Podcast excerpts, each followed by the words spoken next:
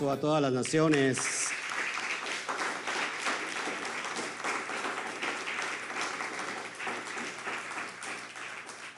Shabbat, Shalom, gloria al Eterno.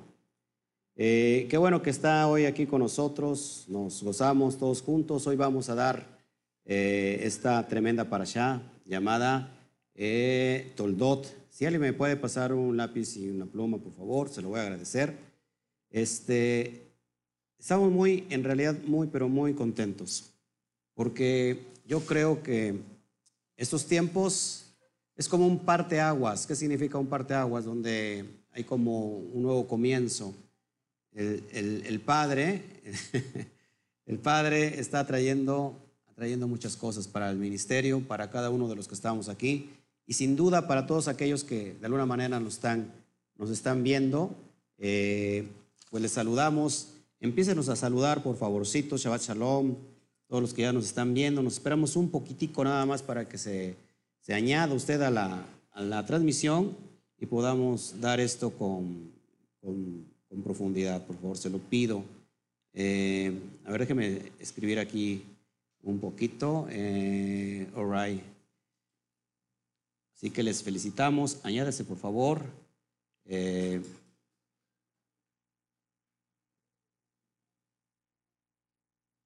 perfecto. Entonces, si, si alguien pueda recoger este recado, por favor, se lo voy a agradecer.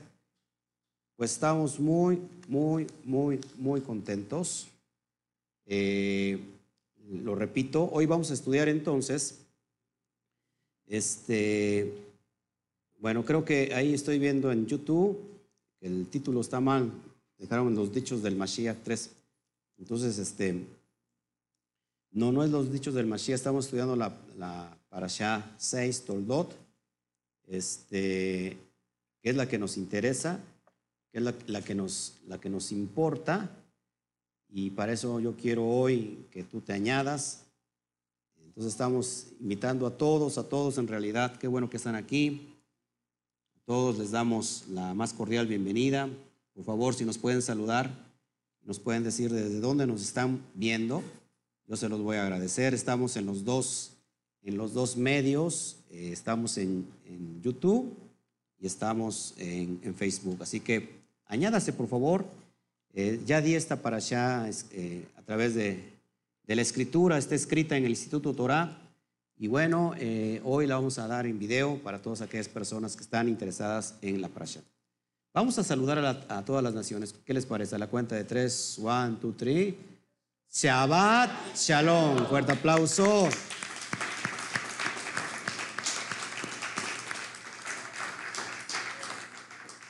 Bueno, vamos a meternos entonces en esta parasha. Amén. Vamos a, ver qué significa esta parasha Toldot, tal y como, y como dice eh, el título, la parasha Toldot tiene que ver con, o significa generaciones, descendencia, eventos, y habla de la descendencia de Isaac. Ahora, voy a Voy a tratar de contestar la, pregunta de los 64 mil. Si me acompaña, por favor, antes de iniciar esta, esta allá y nos vamos al libro de Malaquías, capítulo 1, versos 2 al 3. Y vamos a, responder muchas, muchas cuestiones muchas preguntas, muchos cuestionamientos que en algún momento aprendimos lejos de casa. Cuando me digo lejos de casa me refiero que estábamos dentro del sistema e-, edomita, dentro de Roma y, bueno, en todas sus 42 mil denominaciones o más de 42 mil hoy en día y que habíamos, nos habíamos recibido cierto mensaje eh, cierta enseñanza. Y hay preguntas que a veces eh, dentro del cristianismo no se pueden alcanzar a, discernir. ¿Por qué creen que no, no, se, no se alcanza a discernir? ¿Por qué creen? Porque no tenemos el contexto, no tenemos la esencia, que es la palabra, la palabra hebrea. Entonces, si tú me estás viendo y eres nuevecito y por primera vez te estás integrando a este estudio, yo te pido que no te vayas porque tú, tienes, tú eres más tienes que estar más interesado en los conceptos de la palabra. Esto nos va a ayudar, sin duda, como me ayudó a mí, como los ayudó a todos los que estamos aquí, y nos debe llevar a otro nivel. Entonces, apunte, Toldot significa generaciones, descendencia y eventos. No solamente significa eh, eh, genealogía, sino eventos. Es muy importante que el hijo, el hijo va a traer consecuencias de las decisiones que el padre tome sobre, sobre ellos. Una vez más, es muy importante que cada decisión de todos los padres sobre los hijos van a traer consecuencias, sea para bien o sea para mal. Entonces, de eso trata esto y vamos a ver en, en qué se basa todo esto. Pero por favor, acompáñame a Malaquías, versos 2, capítulo 1, versos 2 al 3. Dice así, yo he amado, dice Yahweh, y dijiste, ¿en qué nos amaste? ¿No era Esaú hermano de Jacob? Perdón, ¿no era Esaf hermano de Jacob? Dice Yahweh, y amé a Jacob, y aborrecí, y a Esaf aborrecí, y convertí sus montes en desolación, y abandoné su heredad para los chacales en el desierto. Entonces, de alguna manera está diciendo, amé a Jacob y aborrecí a Esaf. ¿Cuántos de los que estamos aquí vimos esa, esa parte de la, de la Biblia, del mal llamado Antiguo Testamento, y nunca entendimos por qué determinadamente dice el Eterno que a uno amó y a otro aborreció? ¿A quién amó? Amó a, a Jacob ¿Y aborreció a quién? A Esaf. Pero, ¿qué nos ha dicho la teología? La teología, va Shalom Luis Pérez. ¿Qué nos ha dicho la, la, la, el sistema religioso? Que Jacob es el malo. Ahora, todo esto, todo, todo esta, esta esta porción, tiene que ver con la elección. Una vez más, esta parasha tiene que ver con el sentido de la elección. ¿Qué, ¿Qué hace que seamos elegidos o seamos desechados? Vamos a ver esto en toda esta parasha. Así que bueno que ya están ahí. Saludos a todos los que ya se están integrando. Dice entonces, vamos para, para entenderle, y antes de meternos de lleno, vamos al libro de Romanos, en el capítulo 9.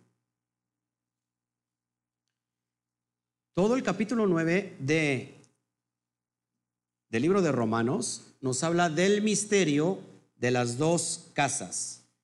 El misterio de las dos casas. Entonces vamos a ver, y si usted tiene como subtítulo en el capítulo 9, la elección de Israel. Todo este, esta allá tiene que ver con la elección de un solo pueblo. De hecho, esta allá su esencia se centra en que hay dos naciones. ¿Cuántas naciones? Dos. Por supuesto, una queda al descubierto inmediatamente. Sabemos que Jacob se le cambia su nombre por el nombre de quién? De Israel. Pero la otra, la otra nación que es así, no queda todavía al descubierto, o al menos no se ha escudriñado como debe de ser, es lo que vamos a hacer el día de hoy, si el Eterno lo permite. Ahora, capítulo 9 habla de esto que te, voy a mostrar. Vamos a leer desde el verso 1, por favor. Cuando lo tengas me dicen amén. Dice así, verdad, verdad digo en Mashiach, no miento, y mi conciencia me, da testimonio en el Ruach, en el Ruach HaKodesh, en el Espíritu Santo, que tengo gran tristeza y continuo dolor en mi corazón, porque deseara yo mismo ser anatema separado del Mashiach por amor a mis hermanos los que son mis parientes según la carne. ¿Quiénes eran sus parientes según la carne de Pablo? Judá, Judá, todos los judíos o todos los israelitas. Y ahí dice en el 4 que son los israelitas, de los cuales son la adopción. Fíjense, ¿a quién le pertenece la adopción? Cuando dice israelitas, está refiriendo a la casa de Judá, pero también está incluyendo a todo Israel. Recuerda que Israel no es todo Israel si solamente está Judá. A ver si me, me presta atención. Los judíos o casa de Judá no es todo Israel, porque solamente existen dos tribus en casa del sur. a los que se le conocen como los judíos está establecida o formada por dos tribus. ¿Cuál? La tribu de Yehuda y la tribu de Benjamín. ¿Sí? Todos aquí. Ahora, entonces Israel comprende todas las doce tribus. Pero fíjate, ¿qué le pertenece a Israel? Y esto habla de la primogenitura, diga conmigo, de la primogenitura. ¿Qué le pertenece a Israel? Subraya el, el, versículo 4, dice que son, ¿quiénes son el pueblo? Los israelitas, de los cuales son qué? La adopción. Esto es ser hijo. La gloria, el pacto. ¿Cuál pacto? El pacto que se entregó en Sinaí, la promulgación de la ley, el culto y las promesas. O sea que tiene Israel, le pertenece todo. Versículo 5, ¿de quiénes son los patriarcas? Y de los cuales según la carne vino el Mashiach, el cual es Elohim, sobre todas las cosas, bendito sea por los siglos. Amén. No que, no que la palabra de Elohim haya fallado, porque todos los que descienden de Israel, perdón, no todos los que descienden de Israel son israelitas. Ahorita no, me voy a meter en ese concepto, pero rápido te lo digo. Es decir, ¿por qué dice Pablo que no todos los que descienden de Israel son israelitas? O sea, no todos los que descienden de Israel tienen derecho al pacto, porque para el, ser Israel es más que, habla más allá de una nacionalidad. Habla de, un sistema de conversión, de abrazar los pactos para ser israelita para que seas adoptado. Versículo 7. Ni por ser descendientes de Abraham son todos hijos, sino en Isaac te será llamada descendencia.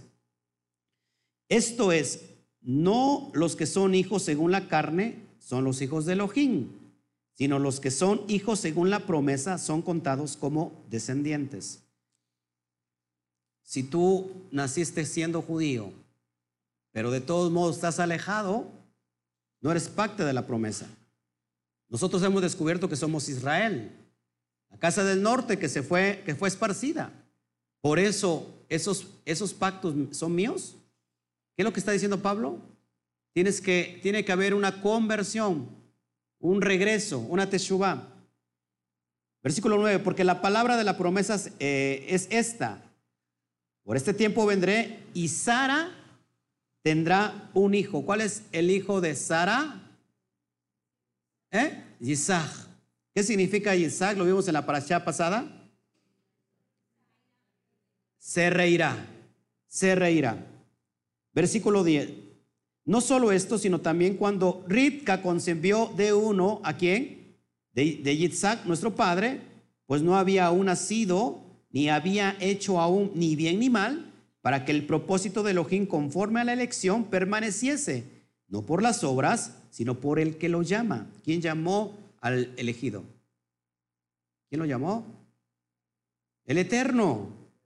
Se le dijo, el mayor servirá al menor. Ahí estamos hablando ya de lo que, les voy a comentar de las dos naciones, de los dos hijos. ¿Quién? Jacob y Esaf. Como está escrito, a Jacob amé, más a Esab aborrecí. Y ahora sí, vámonos a meternos entonces de lleno para que podamos entender, entender todo esto. Muy importante que, que si nosotros eh, entendemos esto, vamos a, vamos a salir y vamos a avanzar en lo que nos toca hacer. Amén. Entonces, ¿de qué nos va a hablar esta parasha?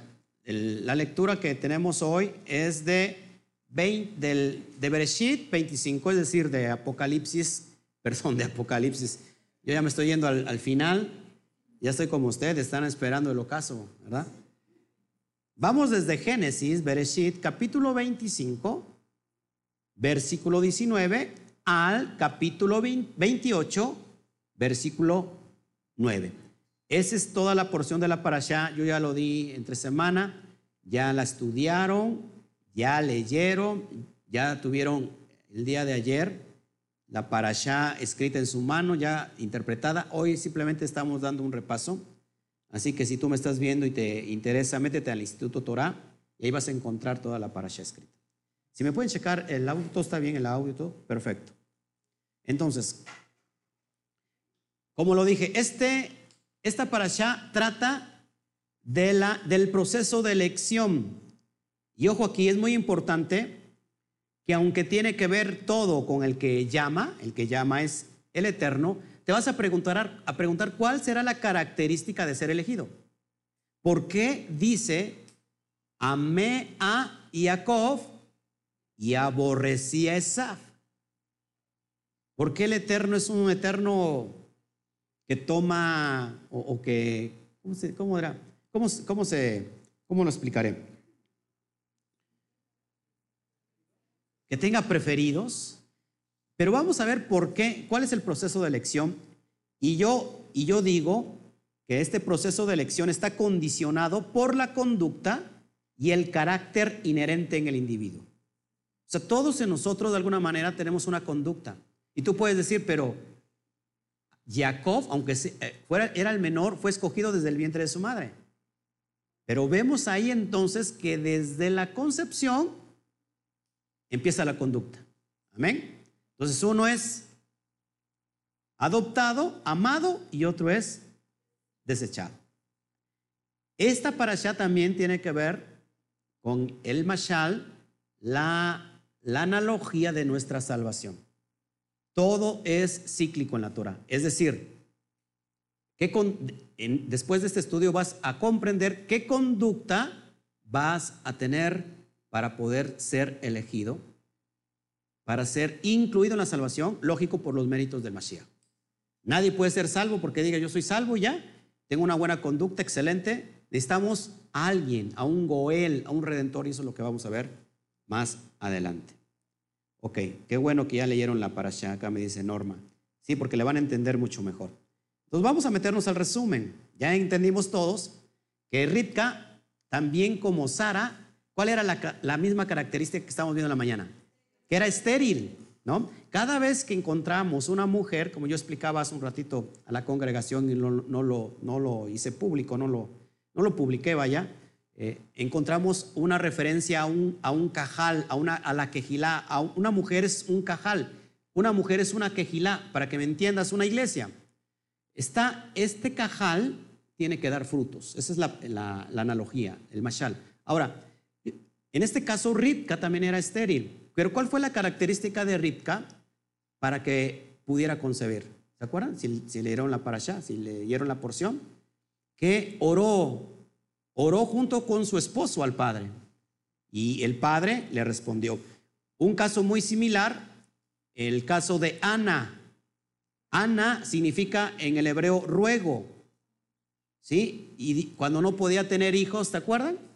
Y pidió y pidió al padre y le dio, ¿a quién le dio? Como hijo a Shmuel, al profeta Shmuel.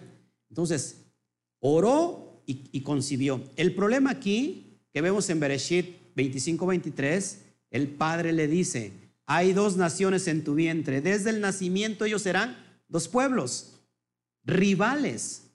Uno de estos pueblos será más fuerte que el otro y el mayor servirá al menor. Eso fue lo que el padre le anunció a Ritka. Ahora, ¿cuáles son estos dos pueblos? ¿Cuáles son estas dos naciones? Es lo que vamos a ver eh, a continuación. El, verso 24 eh, al 26 dice así, de, esta parasha que estamos leyendo. Cuando le llegó el tiempo de dar a luz, había mellizos en su seno. El primero salió rojizo, subrayalo por favor. Dice, tan velludo como tapado de la piel. Lo llamaron Esaf. Tú, vas a ver en tu Biblia Esaú. En realidad es una transliteración del nombre original, Esaf. Entonces salió su hermano. Ojo aquí, aquí está algo bien importante y es, esa es la esencia de todo, de esta paracha. Esta es la esencia. Y su mano agarraba el talón de Esaf. Entonces su padre Yisad lo llamó Jacob que Jacob significa, más adelante lo vamos a ver, el que toma, el que agarra con su mano el talón. ¿Sí? que agarra el talón de Saf. ¿Todos aquí? Ahora sí. Traigo unas, unas diapositivas eh, para que más adelantito lo, lo veamos. Entonces, Esad y Jacob poseían dos características. Presta mucha atención aquí, estas características que tienen que ver con la analogía de los tiempos postreros. No solamente individual, sino también tiene que ver con naciones. Fíjate, había dos características entre ellos, dos. Cuando ellos crecen, la narrativa dice que Esab era un diestro cazador. Si lo puedes subrayar, por favor, porque eso tiene mucho que ver. Era un hombre del campo, dice la Torah. Era un, era un hombre del campo, diestro cazador. Sí, sí, está, está mi, mi video en, déjame checar si está, no, nada más está privado. O sea, no está, déjame cambiarle aquí. Ay, gloria al Eterno. Con razón dije. Ahora sí. Déjeme, déjeme compartirlo en un grupo para que lo podamos ver. Listo. Ahora sí, perdón. Con razón. Gloria Ok. ¿En qué me quedé, hermanos? Ok. Entonces, Sab cazador. Es decir, era haciendo referencia a esto. Fíjense, en el original y de acuerdo a la tradición, de acuerdo al comentario de la tradición, dice que Esab era un diestro cazador, no solamente físico, sino que de una forma espiritual. Vemos en, el capítulo 20, en el verso 28 del capítulo 25 del texto que estamos tratando, Saba Chalón, María Luisa Vázquez, dice así, Isaac amó a Esad porque comía de su casa.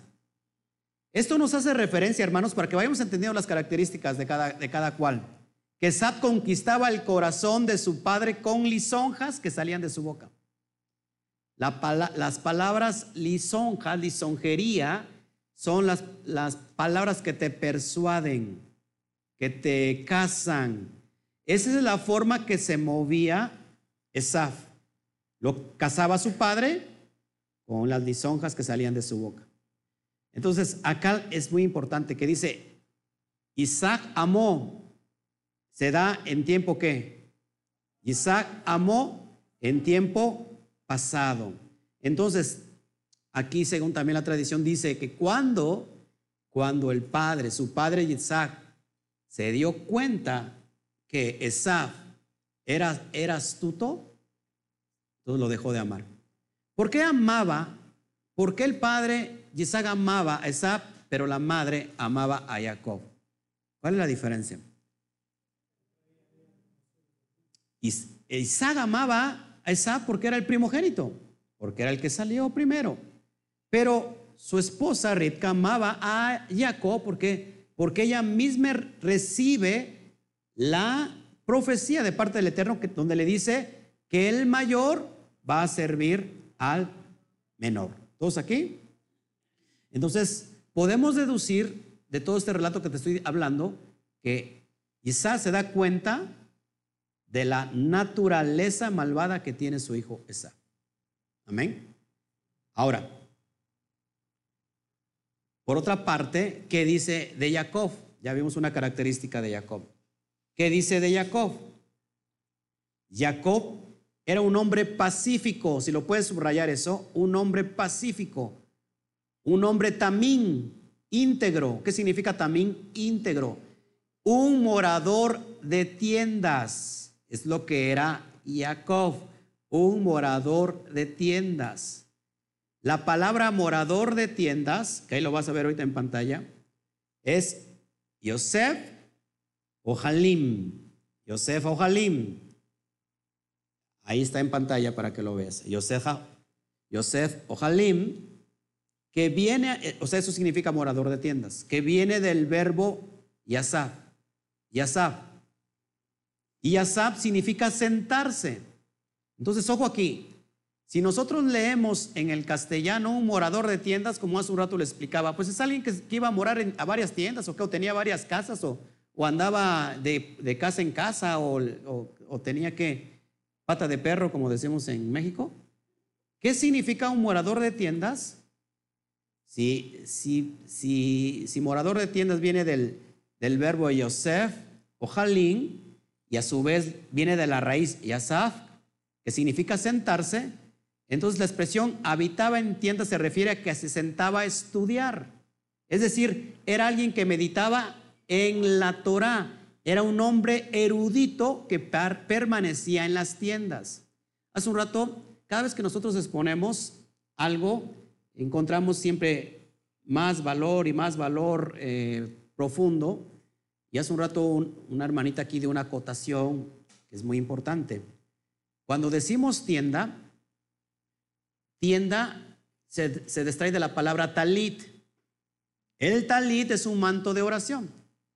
Y hace referencia que en el, que en el tiempo de Moshe Rabenu, lo que se conoce como el tabernáculo de reunión no era sino una tienda en medio del desierto donde estaban ciertos elementos y sobre todo estaba la presencia del Eterno. ¿Todos aquí? Es decir, que entonces Jacob era alguien que estaba siempre delante de la presencia del Eterno. Ahora la tradición, según la tradición rabínica, dicen que Jacob era alumno de Shem y Eber. Estos dos eran directores de, dos yeshiva, dos yeshiva, dos escuelas donde se instruía Torah. Ahora tú podrás decir, ¿cómo es esto? ¿Cómo es esto posible, pastor? Si todavía no existía la Torah. Pero ¿qué, vemos más adelantito en el, en el verso 26.5? Lo tenemos, ese no lo traigo en pantalla. Fíjate lo que dice el verso 26.5 para que puedas entender que sí había Torah. Por cuanto oyó Abraham mi voz y guardó mi precepto y mis mandamientos, mis estatutos y mis leyes. ¿Qué oyó Abraham? ¿Qué obedeció Abraham? Preceptos, mandamientos, estatutos y leyes.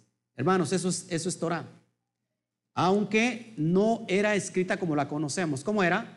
Cheve al pei. Es decir, oralmente. Amén.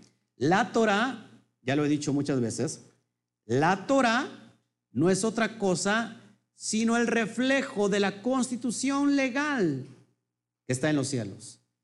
La Torah es la constitución gubernamental de los cielos reflejada a la tierra.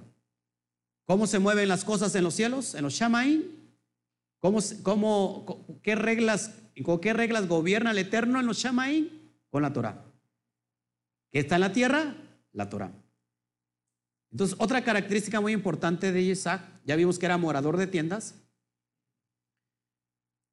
Aparte era pastor de rebaños, era pastorcito. Y me causa mucho aquí, eh, ¿cómo se llama?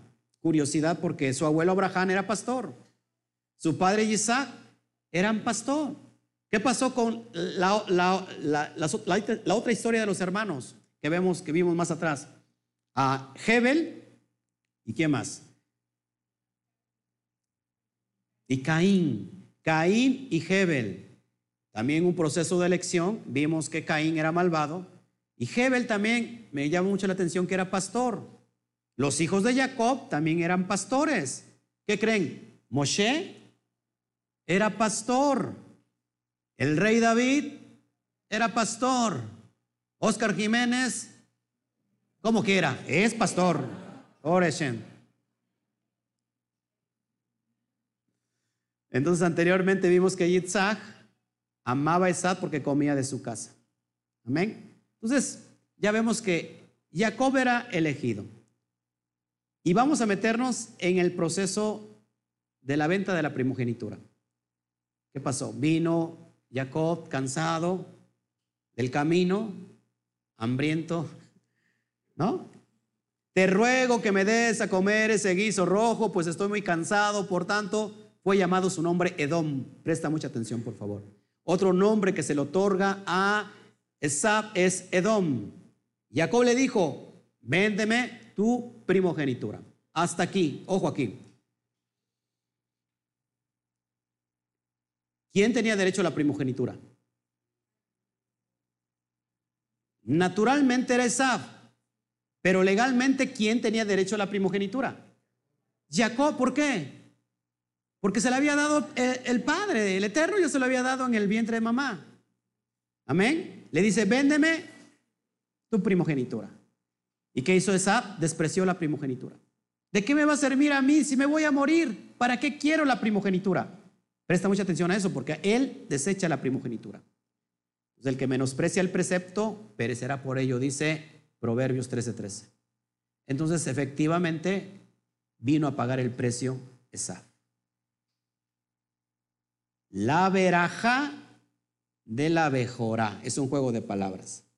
La veraja de la bejora. La veraja de la bejora. ¿Qué es la veraja de la bejora? Es un juego de palabras. Verajá significa bendición. Y bejora significa primogenitura. Es una, es una, palabra que nada más se le cambian el sentido. Las letras se transmutan. Y en esto se basa esta lucha. ¿Por qué creen que sea tan importante la bendición de la veraja? De la bejora, perdón. Porque toma un papel muy fundamental en la persona que lo recibe. De hecho, no solamente en su vida, sino también afecta a un grupo de personas, a una generación o inclusive afecta a naciones, a toda una nación y a naciones. Amén. Entonces, vemos que en el capítulo 27, ya todo el mundo lo conoce, cómo Jacob obtiene la bendición de su padre. Todo inicia porque ¿qué le dice? ¿Qué le dice a Isaac?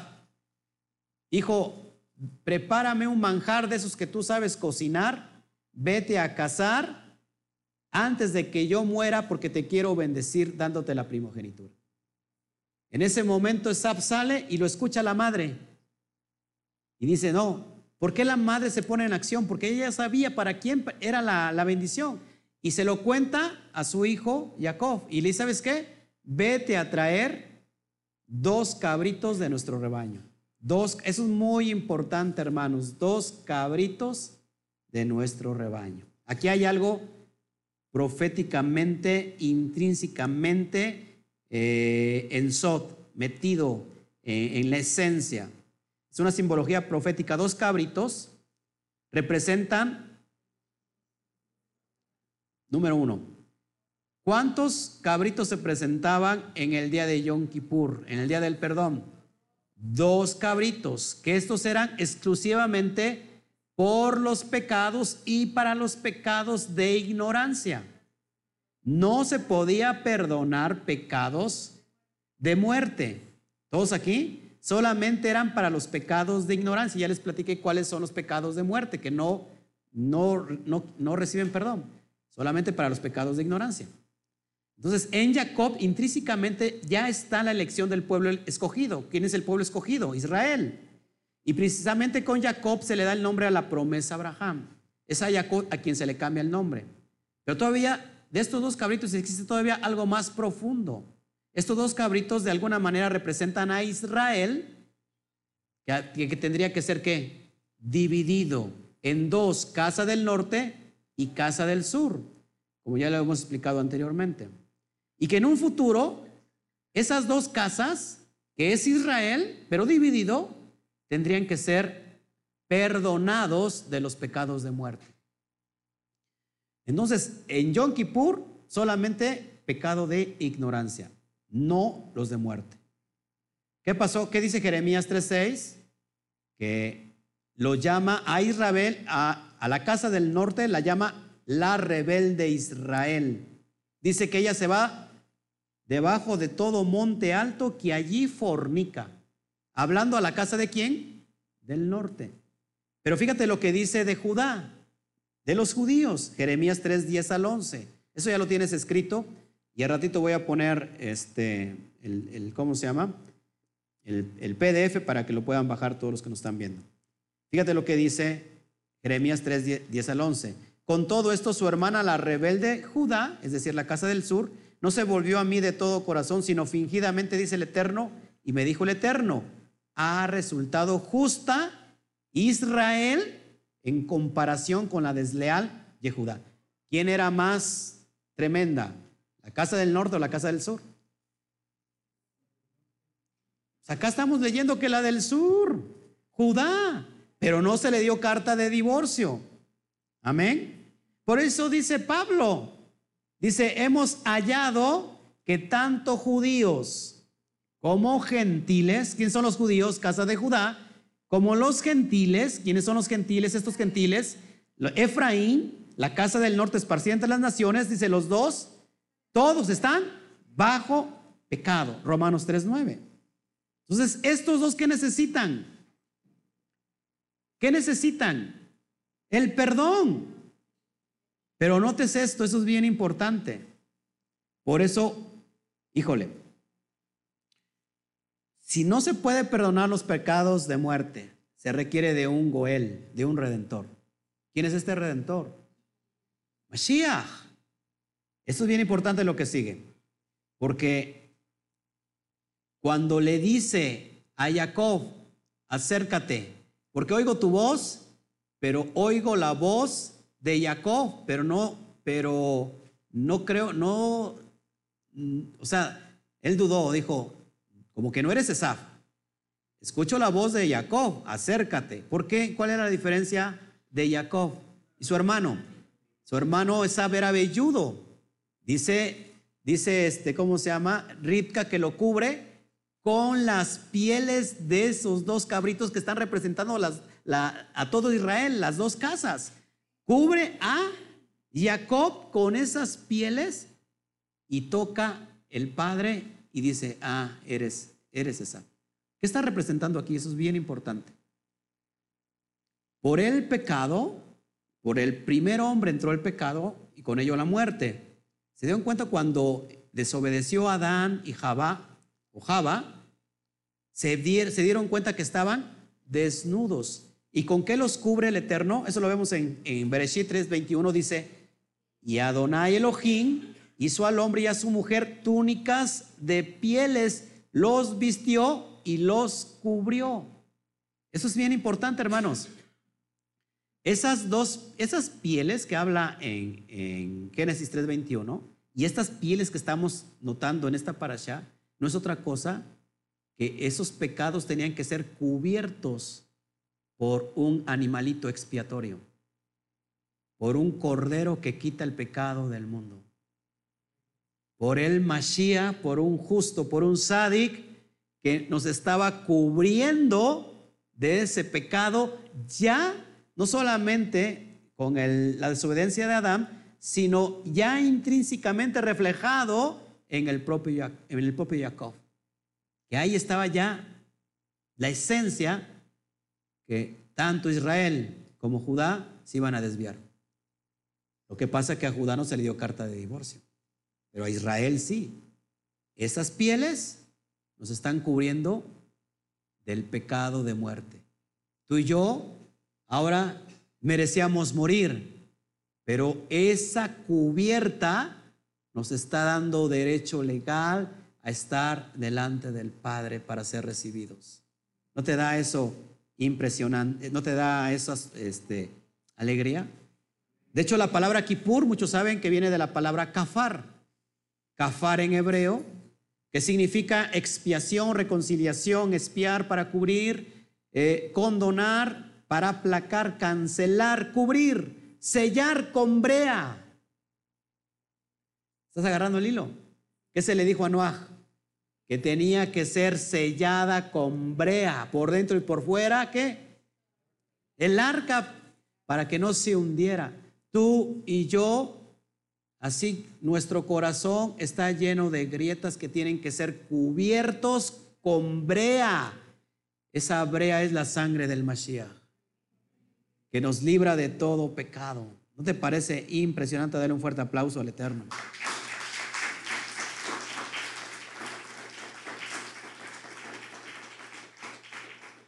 Entonces, fíjate, eso es impresionante. Esta, esta analogía nos, llega, nos lleva al momento de los tiempos postreros, donde así como permaneció Noah con su familia y no fue destruido, esta brea, este sello, esta sangre en este tiempo postrero nos va a preservar y nos va a cubrir de, de la devastación que viene a todo el mundo. Es bien importante todo eso. Amén. Entonces, por eso ahí ya estaba recibiendo, fíjate aquí, fíjate la imagen. Está Esaf, perdón, está Jacob delante del padre, de Yisach. Y dice Yisach, escucho la voz de Jacob, eres, eres Esaf. Y el relato nos cuenta que, que dice, sí, yo soy Esaf. Pero en realidad, en el original, no da a decir eso. Él contesta, ¿eres tú mi hijo Esaf? Y fíjate cómo contesta Jacob. Yo soy. Esaf es tu primogénito. Dice así, yo soy Esaf, tu primogénito. Él no estaba mintiendo. No podía mentir, oh aquí, ¿eh? porque esto es una mentira satánica. No podía mentir porque acabamos de ver que él era también íntegro. Era, meditaba en la Torah. Era justo, era sádic. Él no mintió, él dijo, yo soy. ¿Es su hijo? ¿Es su hijo? Sí, yo soy. Esaf, tu heredero. No mintió.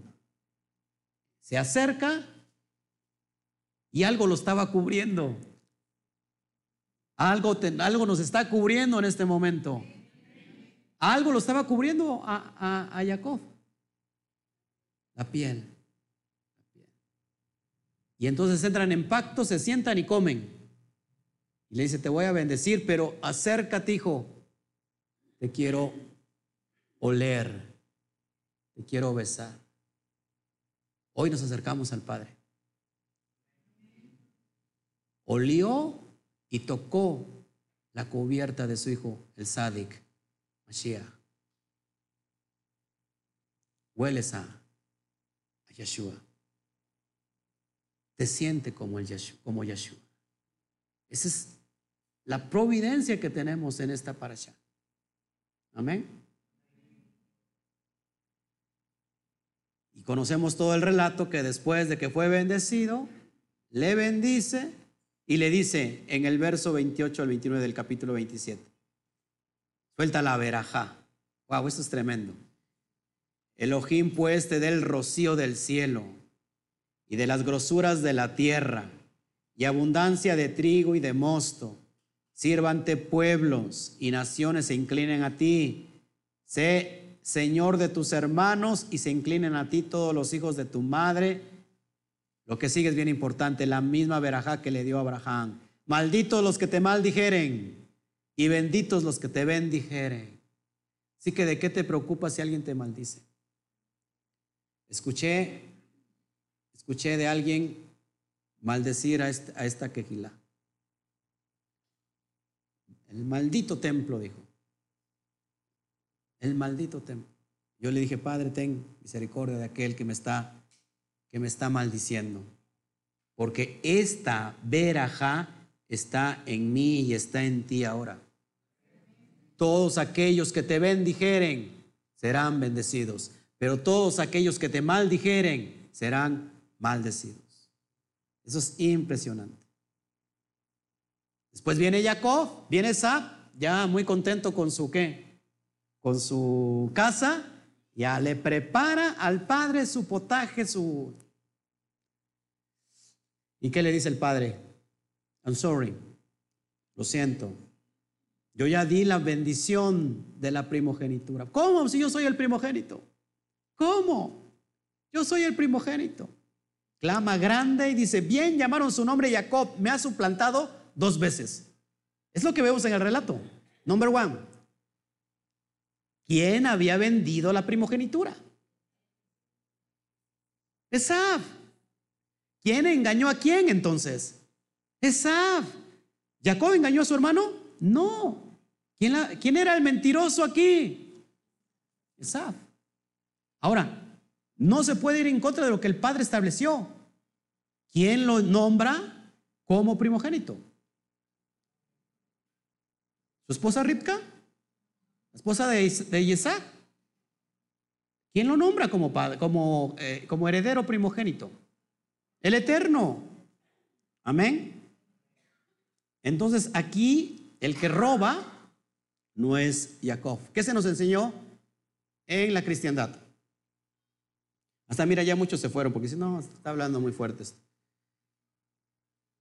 La cristiandad se nos enseñó, y mejor porque sirve que hablo con más, más solteza.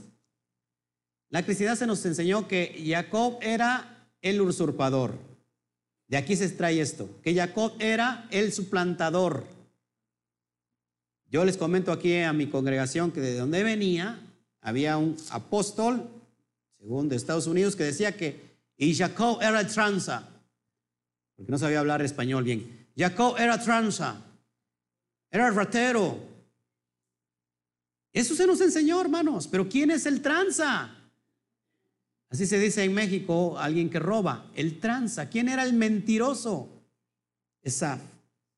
Amén. Ahora, cuando le dice, bien llamaron su nombre Jacob, pues me ha suplantado dos veces. Aquí hay algo bien profundo. Ese es un juego de palabras. Apúntalo, por favor. Bueno, ya lo tienes ahí en la, en la parasha escrita. La palabra Jaquef significa calcañal o calcañar o talón. Jaquef. Y Jacob significa engañar. Desde ahí que es un juego de palabras, lo que le platicaba yo el miércoles. Pero en realidad el nombre de Jacob se desprende de dos términos hebreos, apúntalo. El nombre de Jacob se desprende de dos nombres hebreos. Yad, que es mano, y Jaqueb, calcañal o talón. Es decir, ¿qué significa Jacob? El que toma con su mano el talón. Entonces, esto es bien poderoso, hermanos, porque nos vemos que uno era un cazador, ¿no? ¿Se acuerdan de cuál es el primer poderoso en la tierra y precisamente era cazador? Nimrod. Ojo, ojo aquí, ¿eh? hay mucha enseñanza. Y este, ojo, y este arco y esta flecha, si ves el, logotipo del Instituto Torah, es un arco y flecha. De hecho, Torah tiene que ver con la palabra instrucción. Es decir, Alguien que se instruye en el arco y la flecha, ¿para qué? Para dar al blanco. En el griego pecado es jamartía. Jamartía del término griego es errar al blanco. Es decir, pecar es no dar al blanco. Por eso Torah tiene que ver con arco y con flecha en la instrucción para que des al blanco, para que no peques. ¿Quién imita todo? ¿Quién imita todo? El Satán. El Satán también agarra su arco y agarra su flecha. Eso es bien importante. Hay, mucha, eh, ¿cómo se llama? Mucha enseñanza en esto. Era un diestro cazador, lo mismo que Nimrod. Entonces ya traía una, una simiente, de alguna manera, que iba a perturbar los planes, o quería perturbar los planes del Eterno. Amén. Ok. Entonces, te voy a enseñar los significados profundos de los nombres de los mellizos, para que con esto vayamos terminando. Déjame meterme tantito a, YouTube a ver quién, cómo vamos ahí. Ok, perfecto. Pues gloria al Eterno.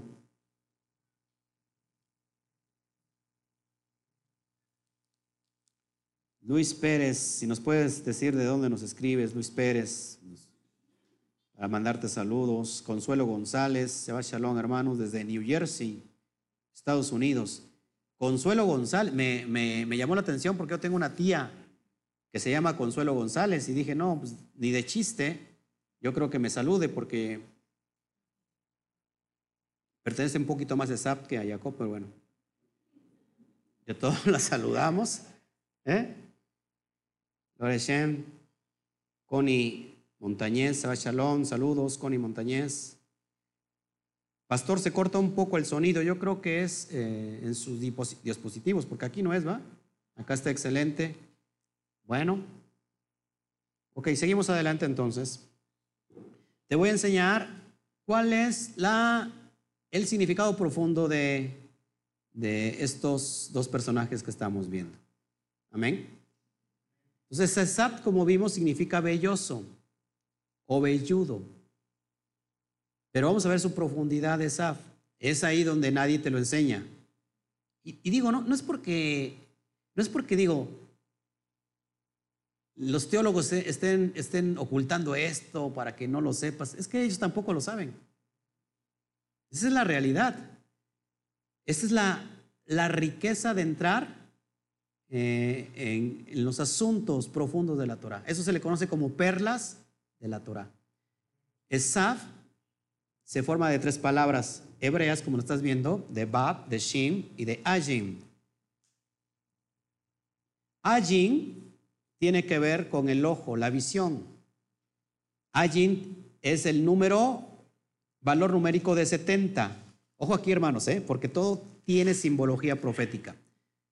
La letra Ajim, así empieza el, significado de Sab, leí al revés, es Ajim, Shin y Bab.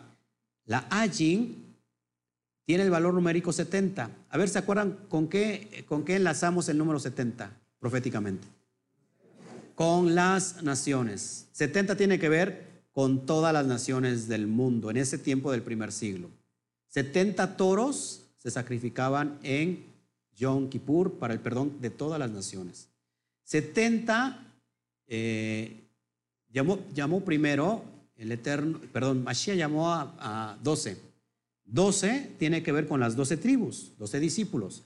Después llamó a 70 discípulos más y 70 tiene que ver con todas las naciones del mundo. Es decir, que las 12 tribus iban a estar en todo el mundo. Eso es lo que, lo que se requiere el Mashal.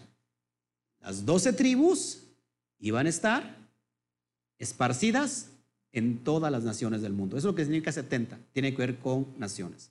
Sanedrín estaba compuesto por 70 más 1.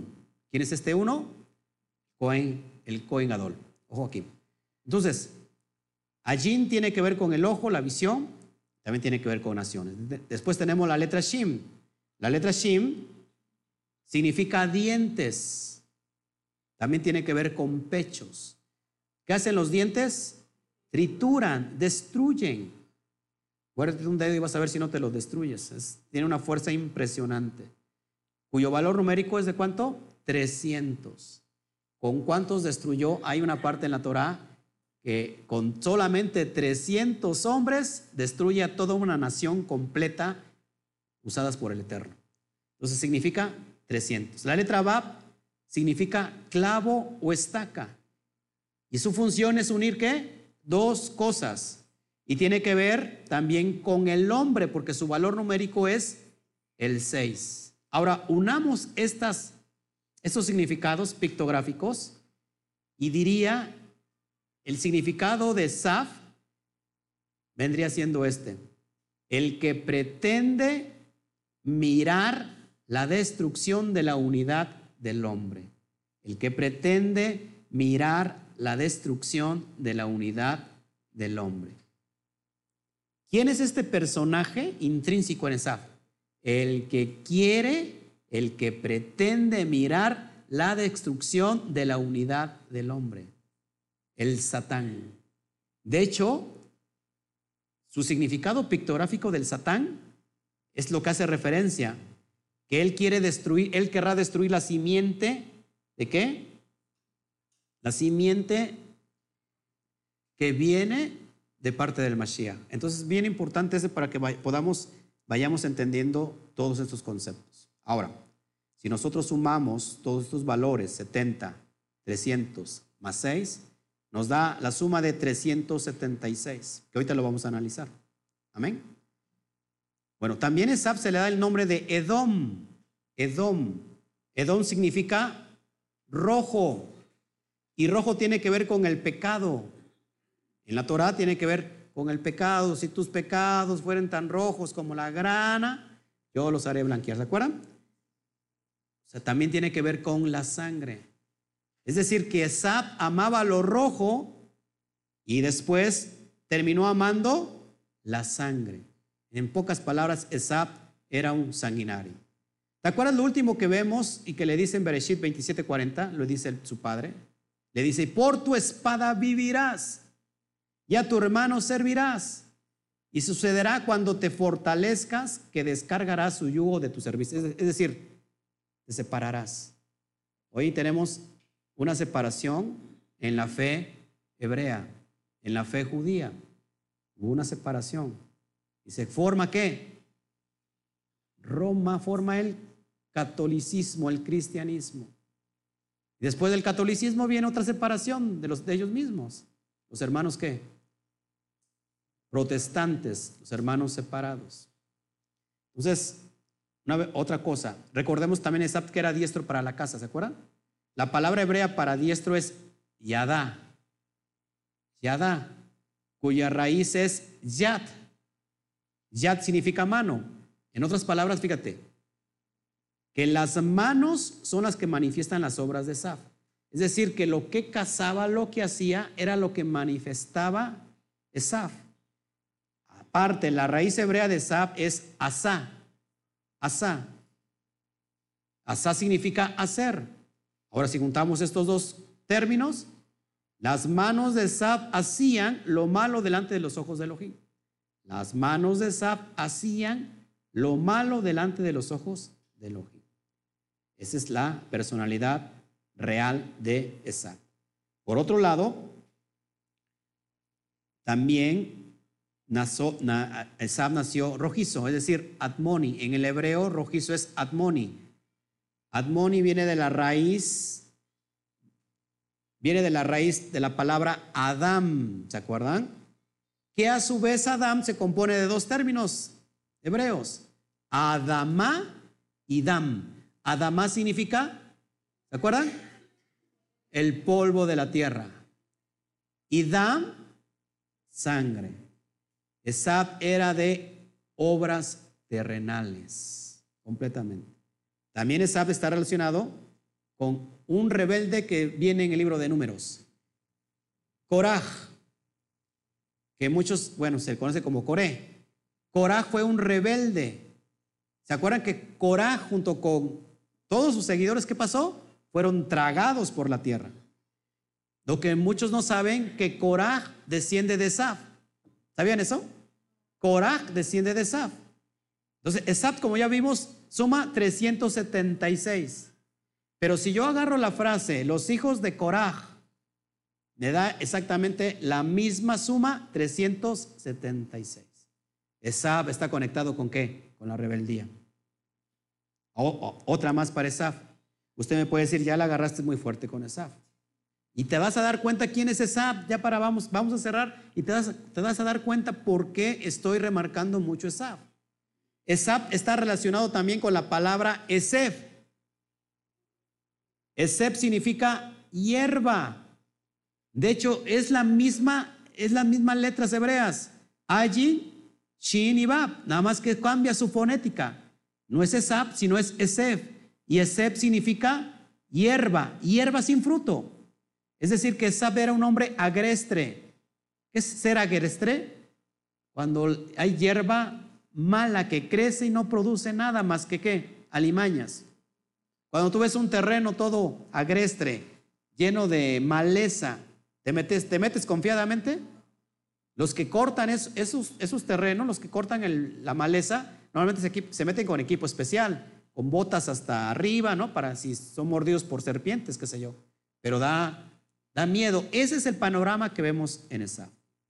Ahora vamos al, significado profundo de Jacob. Ya te, te, enseñé la profundidad de Saf. Está fallando aquí el internet, creo. ¿No se me ha cortado ahí? Perfecto. Ahora tenemos el significado profundo de Jacob. ¿Qué significa Jacob? Según lo, hemos visto, el que toma el talón, el que toma, perdón, o que toma el talón con la mano, o el que toma con la mano el talón, es lo mismo. El que agarra el talón de Isaac.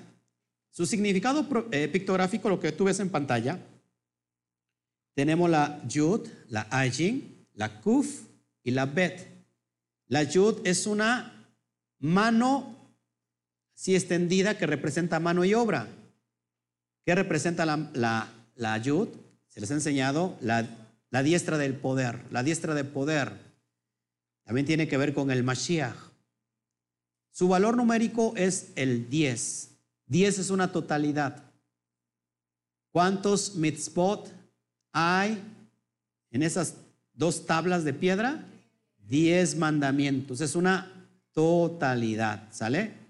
Después viene la Ajin, que ya habíamos visto, ojo, la visión de acuerdo a la perspectiva de Elohim, lámpara del cuerpo. ¿Cuál es, ¿Cuál es la lámpara del cuerpo? El ojo, lo que dijo el Mashiach. Valor numérico ya vimos, 70. Tiene que ver con naciones. Después tenemos la letra Kof o Kuf, que significa atardecer o caso. ¿Ya que está, que está ahorita? El día de ayer, tú viste el ocaso ¿Y qué te, qué te da como referencia ver el ocaso en, en, en, el viernes por la tarde? El tiempo se acerca. ¿no? Hey, ¿estás haciendo tu hacer? El tiempo se acerca. Hey, esposa mía, deja de estar haciendo qué hacer. El tiempo se acerca. Eso significa la, la CUF. La, la CUF es el tiempo se acerca. Ya está cercano el tiempo. Eh, la cuba hace referencia también a los tiempos que postreros. ¿Y tiene el valor numérico de qué? De 100. ¿Cuántas ovejas son? Eran 100 ovejas. La, la, la, la, la, la. 100 ovejas. Ya también tiene que ver con ya raya el alba. No te suelto hasta que me bendigas. Ya raya el alba. Tiene que ver con los tiempos postreros, los tiempos finales, apúrate. Así me están diciendo los que están viendo, así me están diciendo todos aquí, ya raya el alba, ya es el tiempo. Así les voy a decir cuando venga el tiempo del eterno del Mashiach. ¿No? Y la letra Bet, casa, tienda de campaña, adentro. ¿Y su valor numérico? Dos. ¿Qué era Jacob? Morador de tiendas. Número dos tiene que ver con dos casas, nuevamente, casa de Israel y casa de Judá. Ahora vamos a ver el significado pictográfico de Jacob. Fíjese cómo, qué significa en la pictografía Jacob. La diestra de poder, el Mashiach, mira el tiempo del ocaso que se acerca a la casa. Una vez más, la diestra de poder, Mashiach, mira el tiempo del ocaso que se acerca a la casa, casa del norte y casa del sur. Hechos 3:21 dice, Mashiach va a ser retenido en los cielos. ¿Hasta cuándo? Hasta el tiempo de la restauración de todas las cosas que hablaron los profetas desde la antigüedad. Ya se acerca el tiempo. Es lo que significa Jacob. Si te das cuenta, ¿con qué, letra hebrea inicia Jacob? Fíjese, Jacob y Isaac inicia con la Yud. Después, Jacob inicia con la Yud. Impresionante esto. ¿eh? Otro personaje que le sigue. ¿Quién viene después de Jacob? Yosef. Yosef inicia con la Yud. Y Yeshua Hamashiach inicia con la Yud. Es impresionante, hermanos. La Yud tiene que ver con el, la diestra de poder. Ojo aquí, ojo aquí.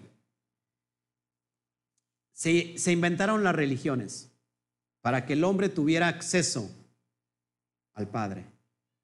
Pero el Padre ideó una cosa mejor. Él creó la redención, que es el Padre alcanzando a la humanidad a través de la diestra de su poder. Es lo que necesitamos tú y yo, redención. Amén. Ahora, ¿cuál es el valor numérico de la palabra Jacob? 182. 182. ¿Y qué tiene que ver 182, pastor?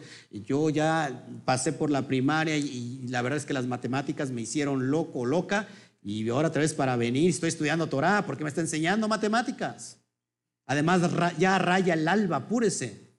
Si usted suma su reloj y ve que son las 6:25, 26, ya, ya, ya llegó. 182 es muy importante. Fíjense, si nosotros sumamos 182, pero aplicamos la suma de los patriarcas, esto es decir, ¿quién fue el patriarca primero? Abraham. Después de Isaac y Jacob, esos tres patriarcas, fíjense. Abraham tiene el valor numérico 248. Después viene Isaac, vale 2, 208. Después viene Jacob con 182, nos suma 638. Ahí luego qué? Sí, ya 638 son muy bonito. Y luego, fíjate la, la importancia de la suma de los valores de las letras hebreas. Nosotros si aplicamos esta cifra con estos resultados, si ponemos el nombre del tetragramatón Yud Kei Bat que representa a Yahweh, nos da, todo el mundo se lo sabe, 26. Si sumamos la palabra Torah, Torah, nos da el valor numérico de 611. 611. Y si a eso le pongo la letra que representa al Todopoderoso al Aleph, que es uno, nos da la cantidad exacta de 638. me faltó el Aleph en la diapositiva. Ok. Bueno, entonces este, en la diapositiva faltó la letra Aleph, pero eh, nos da y nos suma 638. Gloria al Eterno. Y ya para cerrar, hermanos, ahora sí, para cerrar, porque ahora sí él ya raya el alba. Tengamos mucho cuidado, hermanos, con todo lo que leemos, porque no todo nos da luz. Miren, he leído comentarios de rabinos, quizás comentarios talmúdicos, que, que Jacob, el que lucha, el que lucha, ¿se acuerdan cuando lucha Jacob con el ángel de Yahweh? Dicen que eh, ellos, que Jacob realmente luchó con, el, con Satán. Con Satán. Porque dice, ¿saben de dónde sacan eso? ¿Qué ángel le va a tener miedo a la luz? Porque dijo, ya raya el alba. Suéltame porque ya raya el alba. ¿Qué ángel va a tener miedo a la luz? Dice, pues el Satán. Impresionante. ¿Cómo le dice Jacob entonces, bendíceme? ¿Acaso puede el Satán bendecir? Entonces tengamos mucho cuidado, hermanos, con lo que leemos. Tenemos que tener un, equilibrio perfecto. Amén. Ya para ir cerrando. Entonces, ¿quién es el impostor? ¿Jacob o Esaf? Esaf.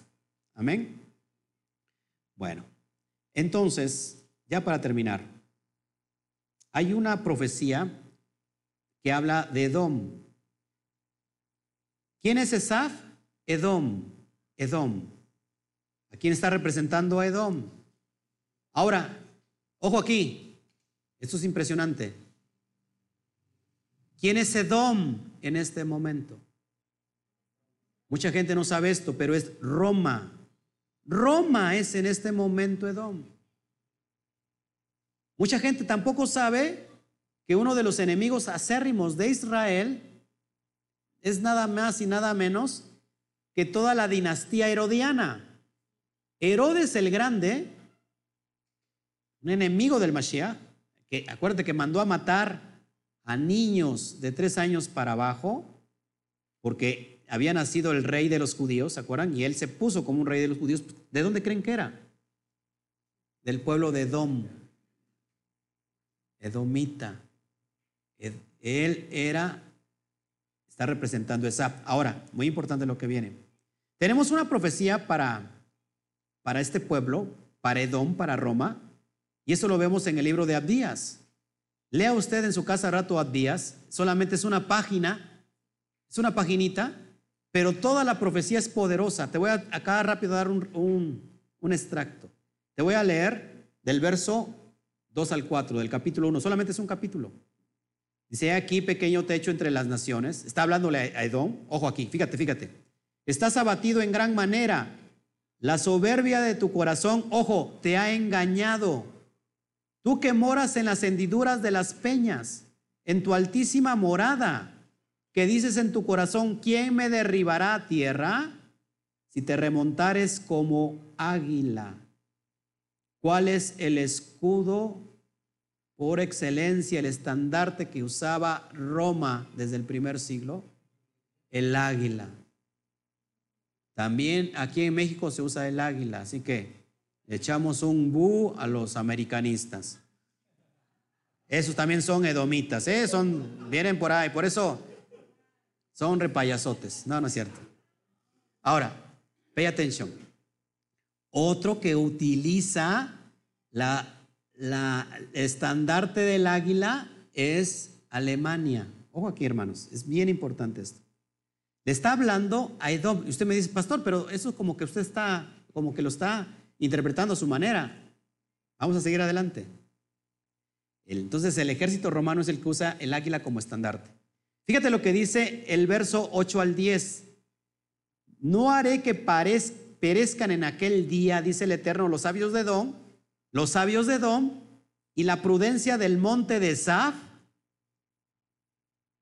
Y tus valientes, oh teman, serán amedrentados, porque todo hombre será cortado del monte de Saf. ¿Qué decía?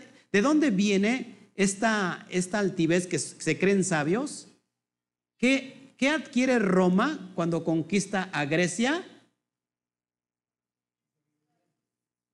La filosofía griega. Y se creen sabios. Por eso dice aquí, la prudencia del monte de Dom. Dice, porque todo hombre será cortado del monte de Sad por el estrago. Ojo aquí, por la injuria tu hermano Jacob te cubrirá vergüenza y serás cortado para siempre. Ahora, ¿quién es el usurpador? Una vez más. ¿Te acuerdas la idea de quién echó suertes? Sobre el manto del talit del Mashiach. Roma. Fíjate, esto es impresionante en el verso 11. El día que estando tú delante Llevaban extraños cautivos su ejército y extraños entraban por sus puertas y echaban suertes sobre Jerusalén. Tú también serás como uno de ellos. ¿Qué pasa con Roma? ¿Hoy sigue existiendo Roma? ¿Sigue existiendo Edom? Todo el sistema religioso que tú ves en estos tiempos es Edom. ¿Dónde está Edom? Si nosotros queremos aplicar esta profecía, ¿Quién está perteneciendo a Edom? Toda la cristiandad. Escúchame hermano. Toda la cristiandad está bajo Edom. Para que te des idea, Roma no solamente asesinó en el primer siglo a miles de judíos o a millones, sino que durante todo el tiempo de nuestra era común, a los tiempos modernos, en un, en, una, en un proceso llamado la Santa Inquisición mató a millones y millones de judíos en todo el mundo. Roma. Y mucha gente se espanta de Hitler. No, Hitler llevó al holocausto a más de 6 millones de judíos. Y sí, ¿y sabes por qué Hitler llevó al holocausto a matar a, a millones de judíos? Influenciado por Roma. Ojo aquí, hermanos, Quiero que me entiendas, por favor. De Roma se desprende uno que se separa, que se llama el padre de la, de la ¿cómo se llama? De la iglesia protestante, el padre de la reforma, Martín Lutero.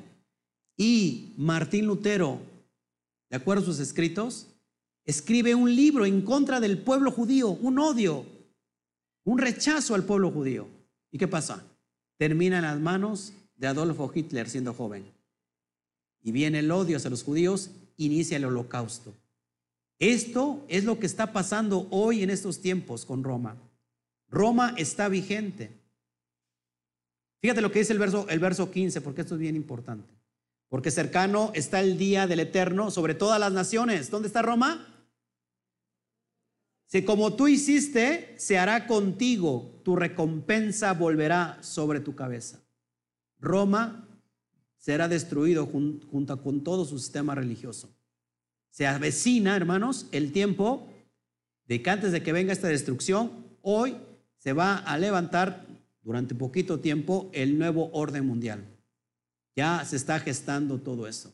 ¿Por qué? Porque la luz ya la verdad ya salió a la luz.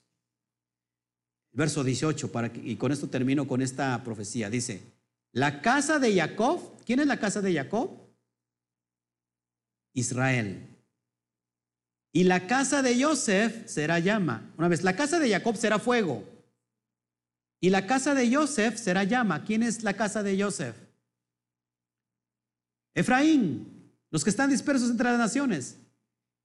Uno será fuego, otro será llama. Y la casa de Sab estopa. Y los quemarán y los consumirán. Ni a un resto quedará de la casa de Sab, porque el Eterno lo ha dicho. Córrele, por favor, a decir a todos tus parientes que, están dentro todavía del sistema religioso romano que salgan de ahí. Huyan de ahí, pueblo mío. Huí de Babilonia. Hoy, hermanos, si tú me estás viendo y amas al Eterno y tienes un corazón honesto que estás buscando al Eterno, pero si estás en el cristianismo, hermano, estás bajo la cobertura romana, bajo la cobertura de Dom. ¿Quién es en estos tiempos dice, Jacob es el usurpador, Jacob es el tranza. Roma, sal de ahí. Mira la escena, eso es impresionante. Jacob tomando el talón de su hermano Esaf antes de que naciera.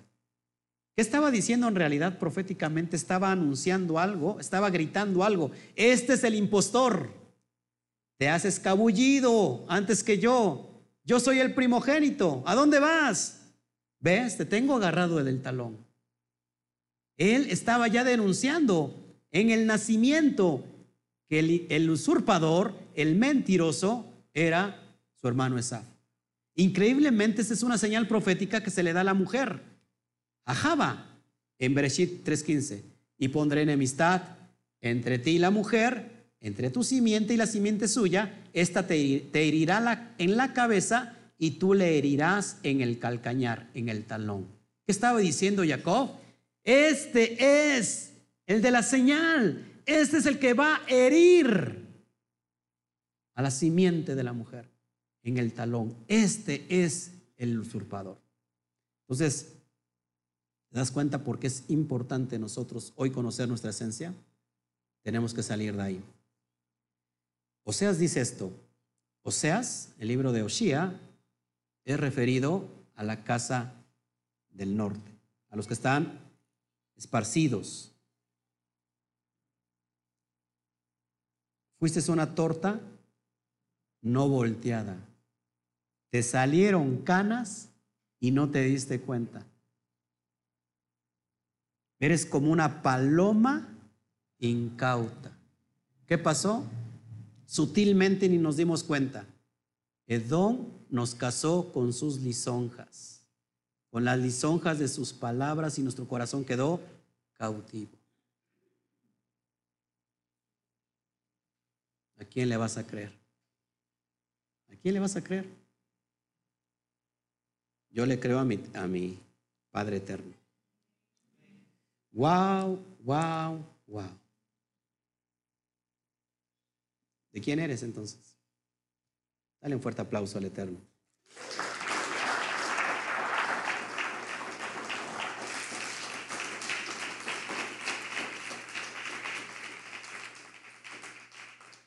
Luis Pérez nos está saludando de República Dominicana. Gloria al Eterno.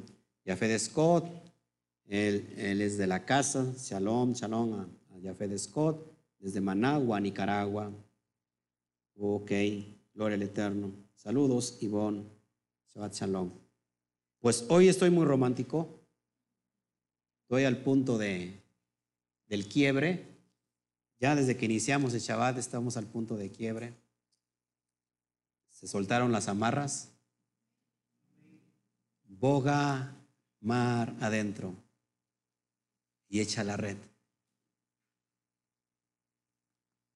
Rabí, pesqué toda la noche. No hay nada. Moga, boga mar adentro. Impresionante. Cuando pensamos que todo no tiene solución y que ya hemos hecho lo suficiente y que no vemos resultados, viene el Padre a través del Hijo a decirte, boga mar adentro. Y vas a hallar la pesca necesaria. Las amarras de este barco se han soltado. Tú decides quedarte en puerto o venirte a la aventura de la bendición más grande de todos los tiempos, que se encuentra en, la marea alta. El mar tiene que ver con naciones. Entonces, es lo que te quería yo entregar en esta noche de término de Shabbat y que sin duda esta para allá te cambie la vida. Que sepas distinguir cuáles son las características que tienes que tener. O te haces un morador de tiendas o te haces un cazador experto. Yo preferí ser como Jacob, un tamín, un sádic, un justo, un completo, un íntegro. Con la ayuda de Hashem se puede. Entonces saludamos a todos los que nos están viendo, que esta palabra en realidad venga a ser una semilla de vida y que cobre los beneficios que tienen que ser cobrados en usted, sea una tierra donde sea una tierra fértil, donde la palabra venga a traer la productividad del fruto y que los días que están por venir sean los mejores de su vida. ¿Estás dispuesto a salir de Edom? Ven, acércate, que te quiero oler y te quiero palpar. Es lo que nos está diciendo el Padre. Es lo que te está diciendo el Padre a ti en esta noche. Ven, acércate más. Quiero tocarte y quiero olerte. Vamos a encontrar esa remisión, esa redención, esa gracia de ser recibidos por el Padre. Dale un fuerte aplauso a Hashem.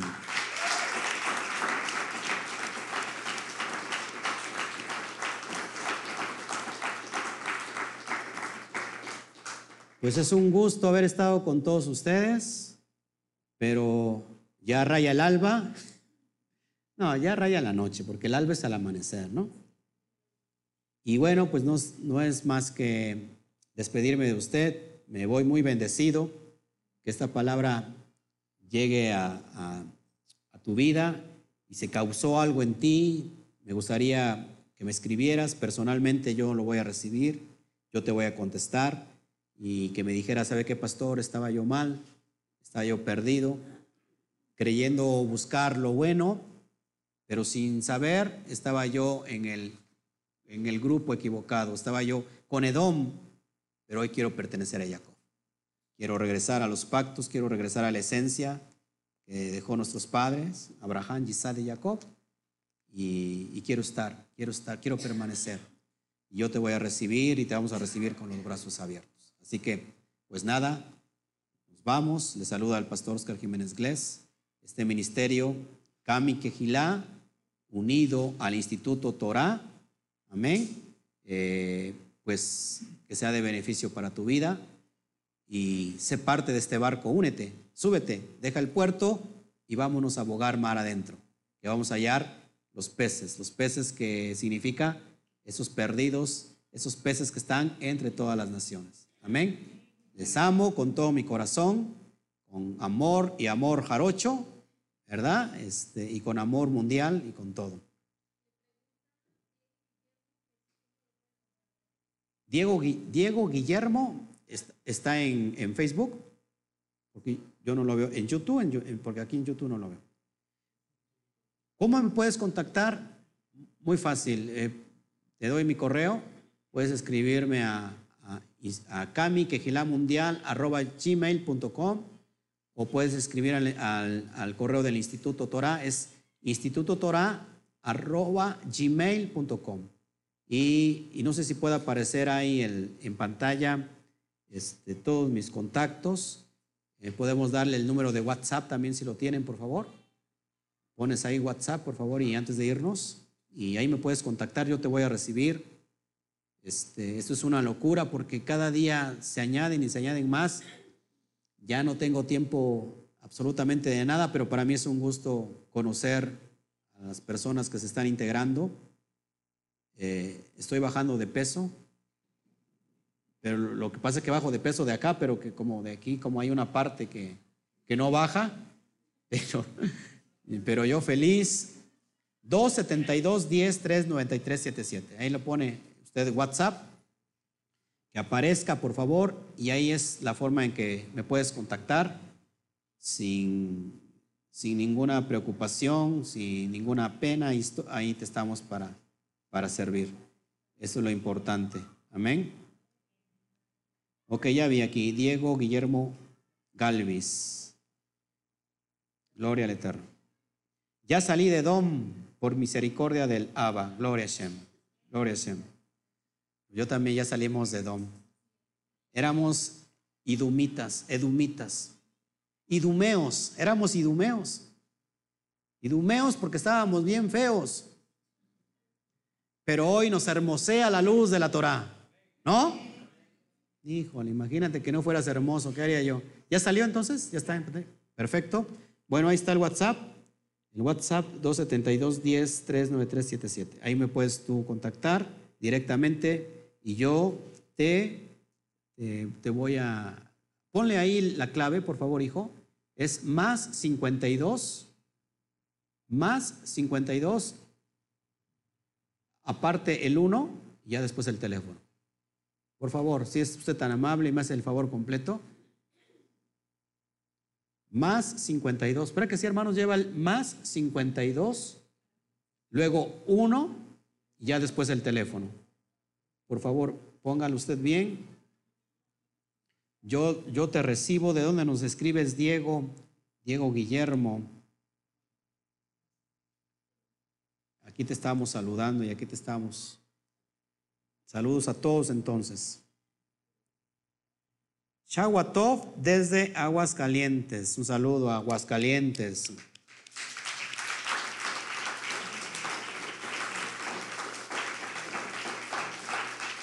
Aguascalientes, señor. Señor, Aguascalientes. En el norte, pues.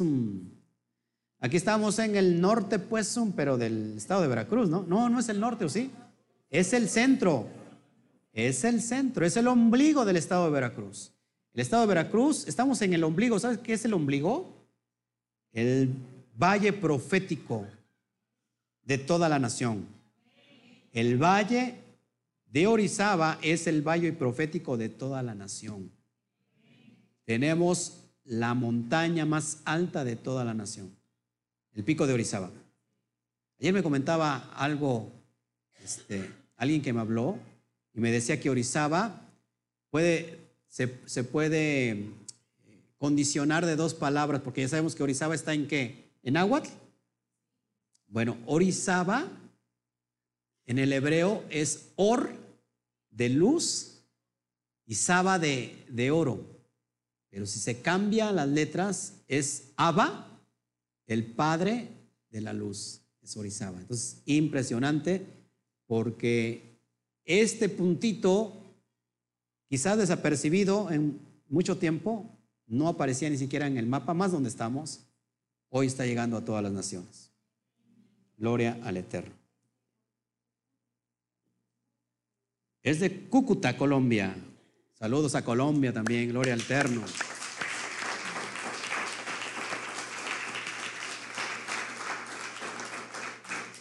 Yo me voy a Colombia porque ya hay mucho colombiano que está en este ministerio. Bueno, de Cuba también. Ah, sí, de Cuba, de Colombia, de Costa Rica, de Venezuela, de Argentina, de, muchos países. Estados Unidos también. Gloria al Eterno. Entonces, a donde ustedes me inviten, yo voy. ¿eh? Usted me invita, con mucho gusto yo voy puedo, llevar estos cursos completos, eh, dar un, ¿cómo se llama? Esos estudios largos, ¿cómo se llaman? Un seminario, lo podemos dar un seminario. Eh, nada, más, que usted se anime, nosotros vamos. Eh, nos vamos para allá y es de la Quejilá, Casa de Israel. Gloria al Eterno. Gloria al Eterno. Frontera con Venezuela, está al oriente de Colombia. Ok, eh, saludos hasta la, hasta la amada Quejilá, casa de Israel. Perfecto. Bueno, pues nos despedimos, nos vamos, que el Eterno me los bendiga, que el Eterno cumpla su promesa en usted que su palabra que llegó hoy sea lo que está en Isaías 55, que no vuelve a él vacía sin antes cumplir el propósito para lo que fue enviado. No tan solo de pan vivirá el hombre, sino de toda palabra que sale de la boca de Shem. Y hoy el Eterno nos ha regalado su palabra y nos ha embarazado de sus propósitos. Así que nos, nos despedimos de todos ustedes y después de un hermoso Shabbat, satisfactoriamente decimos a la cuenta de 3, 1, 2, 3, Shawa Tov. Nos vemos, mis hermanos. Les amamos.